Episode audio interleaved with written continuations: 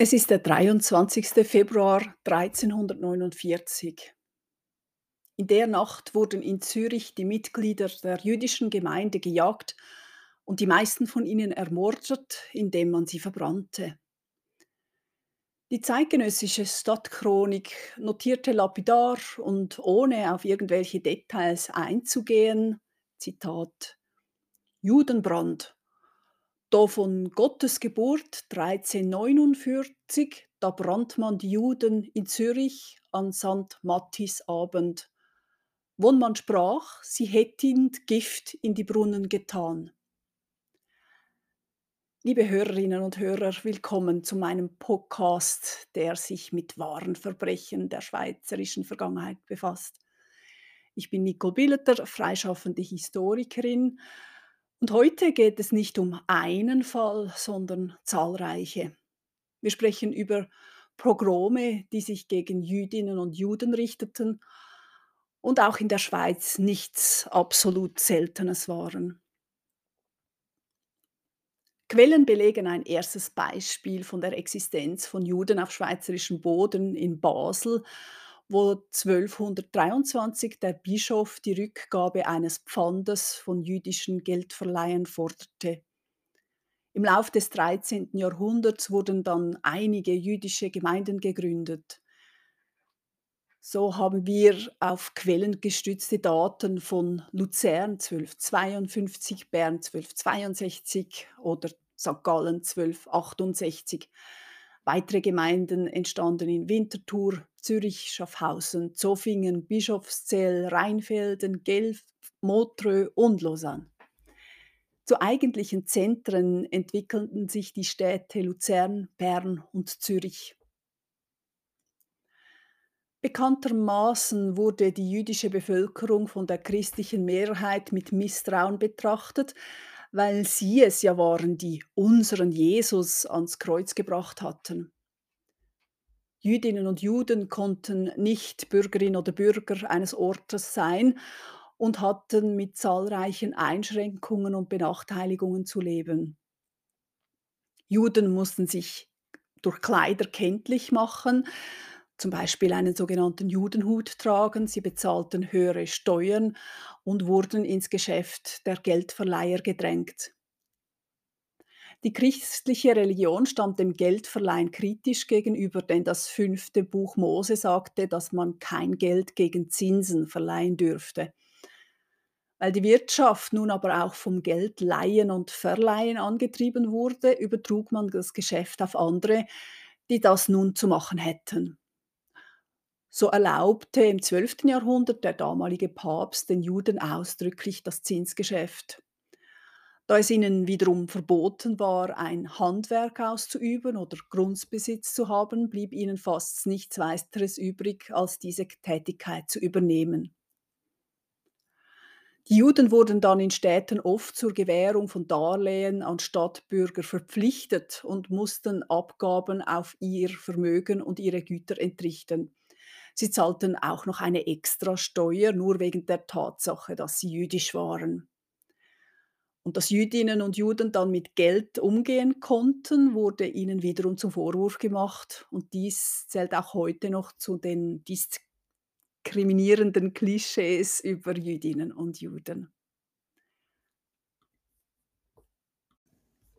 Zur prekären Existenz kam oft dazu, dass sie ihres Lebens einfach aufgrund ihres Glaubens nicht sicher waren.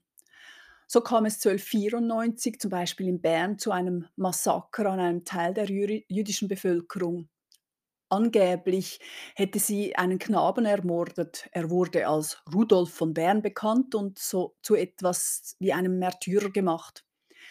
Dieser Berner Pogrom zeigt schon ein erstes Mal auf, wie solche Taten in der Regel abliefen und was ihnen zugrunde lag. Es entstand das Gerücht, der Vierjährige sei von den Juden der Stadt ermordet worden. Daraufhin wurden Jüdinnen und Juden überfallen und ausgeplündert. Ein Teil von ihnen wurde gerädert, der überlebende Rest auf Befehl der Obrigkeit aus der Stadt getrieben. Nicht einmal die Behörden glaubten an das Gerücht dieses Mordes, aber es war eine gute Gelegenheit, die ei eigenen Geldschulden damit zu erledigen. Die Vertriebenen ließen sich das aber nicht gefallen und klagten ihr Recht beim deutschen Kaiser ein. Diesen Prozess allerdings verloren sie und mussten nun nicht nur auf ihr Hab und Gut verzichten, sondern auch auf alle verliehenen Gelder. Zu alledem wurde ihnen noch eine hohe Buße auferlegt. Diese Quasi-Verurteilung hat nichts mit Recht zu tun. Die ehemaligen Berner Juden wurden verurteilt, obwohl die Akten sehr deutlich aussagen, dass niemand an den Mord am kleinen Rudolf glaubte. Dort wurde immer nur vom angeblichen Mord gesprochen. Es reichte trotzdem, um die jüdische Bevölkerung diese Schuld tragen zu lassen. Ein ähnliches Muster sehen wir in dem Fall des Pogroms in Zürich. Wie eingangs in der Quelle erwähnt, ging 1349 das Gerücht in Zürich um, die Juden hätten die Brunnen vergiftet. Es war dies die altbekannte Verleumdung, dass die Juden die Vernichtung der Christenheit planten. Und jetzt, während der Zeit des sogenannten Schwarzen Todes, der Pestzüge, die wohl einen Drittel der Bevölkerung Europas sterben ließen, waren solche Ängste weit verbreitet. Und sie wurden schnell von Ort zu Ort weitergetragen. Schon im November 1348 wurden in Solothurn die ortsansässigen Juden verbrannt. Es folgten Morde in Bern und Zofingen, Horb und Esslingen. Die Welle der Verleumdung, Gerüchte und Mordwut war ausgelöst und gab, gab den von der Seuche verängstigten Bürgerinnen und Bürger einen Grund, ihre Mitmenschen zu ermorden. Allerdings gab es schon damals Besonnene, die das Absurde dieser Diffamierungen sahen. Manchmal kamen diese Einwände sogar von Personen, von denen wir es vielleicht nicht erwarten würden. So veröffentlichte Papst Clemens VI. 1348 eine Un Urkunde, in der er von der Unhaltbarkeit dieser Anschuldigungen des Brunnenvergiftens durch Juden sprach. Seine Worte hatten keinen Einfluss auf die mörderischen Geschehnisse in Europa. Im Zuge der zu erwartenden Pestwelle wurde auf dem Gebiet der heutigen Schweiz zahlreiche Pogrome verübt. So wurden zum Beispiel auf der Kieburg 300 Personen ermordet. Diese Verbrechen während der Zeit der Pest löschten fast alle jüdischen Gemeinden auf eidgenössischem Gebiet aus. Im Fall des Zürcher Pogroms muss man schon vorab erwähnen, dass die Pest erst ab dem frühen Sommer 1349 in der Stadt wütete. Mit dem Judenbrand im Februar erledigte man sich also schon der jüdischen Bevölkerung, noch bevor die Krankheit überhaupt in der Stadt war. Man rechnet heute damit, dass die meisten der etwa 400 Zürcherinnen, Zürcher Juden und Jüdinnen ermordet wurde. Ein kleiner Teil nur konnte sich durch Flucht aus der Stadt retten. Leider können wir nicht genau nachvollziehen, was damals in Zürich geschah. So wissen wir nicht, wie viele Juden genau getötet wurden, wer sie waren, wo sie umkamen oder wer an ihrer Ermordung beteiligt war. Bekannt sind aber zwei Urkunden aus der unmittelbaren Zeit danach und sie werfen ein eigenartiges Licht auf die Geschehnisse.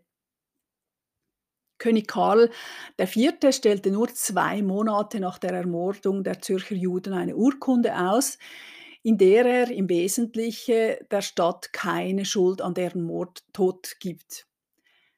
Die Urkunde spricht von einem spontanen Auflauf in der Stadt, im Zuge dessen die Juden angegriffen worden seien. Es wird also ganz klar gemacht, dass die Regierung, die Obrigkeit von Zürich nichts hätte unternehmen können, um diesen spontanen Ausbruch von Volkszorn zu unterdrücken. Später stellte sich allerdings heraus, dass die Urkunde gefälscht war. Wer könnte wohl ein Interesse an einer solchen Fälschung gehabt haben, die der Zürcher Regierung keinerlei Schuld zuwies? Es ist nun keineswegs sicher, dass nicht gar der Rat von Zürich etwas mit dieser Ermordung zu tun gehabt hätte. Aus anderen Städten ist bekannt, dass dies sehr wohl vorkam, unter anderem in Basel. Und es gab Städte im Deutschen Reich, die bereits vor einem Pogrom schriftliche Abmachungen trafen, wie die jüdischen Nachlässe zu verteilen seien. Wohlgemerkt, dies zu einer Zeit, als die Personen noch am Leben waren. Auch in Zürich war es 1349 so, dass die Ermordung und Vertreibung der jüdischen Bevölkerung der Stadt einiges an Reichtum einbrachte. Wir können das am Beispiel des höchsten Bürgers zeigen. Rudolf Brun, der diktatorische Bürgermeister der Stadt, erwarb ein ehemaliges jüdisches Haus zu einem Spottpreis. Denn das Haus von Monses, dem Juden von Bern, fiel nach dessen Tötung an die Stadt. Es wurde den Erben enteignet. Und so konnte sich dann Rudolf Brun mit dem Hauskauf bereichern. Das gleiche Unrecht zeigt auch die zweite Urkunde, die dieses Mal echt ist. Sie wurde gleich nach dem Pogrom von einem kö königlichen Marschall ausgestellt und sagt nichts zur Ermordung. Diese wird einfach als Tatsache hingenommen und regelt dann detailliert die Verwendung der herrenlos gewordenen Güter und Erbe zwischen Reich und dem Rat von Zürich. Dass das Reich mitsprach, liegt daran, dass die Juden eben nicht Bürger der Stadt gewesen waren, sondern als sogenannte Kammerknechte des Königs galten. Sie waren im ganzen Reich dem König direkt unterstellt und damit eigentlich auch seinem Schutz. Die Urkunde legte fest, alle Schulden, die Christen bis zum Pogrom bei Juden gehabt hatten, wurden für nichtig erklärt. Der Rat verkaufte die Häuser der Jüdinnen und Juden, um damit eventuelle Schulden der Ermordeten zu bezahlen. Anfallende Prozesskosten wären aus dem jüdischen Erbe zu bezahlen. Jüdische Frauen und Kinder, die den Pogrom überlebt hatten, durften ihr Vermögen behalten. Alles andere fiel dem König zu. Die Ermordung von nahezu 400 Menschen lohnte sich für die Stadt. Alle ihre Bürger, die Schulden bei Juden hatten, wurden diese Schulden ohne Konsequenzen los. Ja, sie wurden gar noch entschädigt, weil sie, wie es hieß, wegen den Juden Kosten gehabt hätten.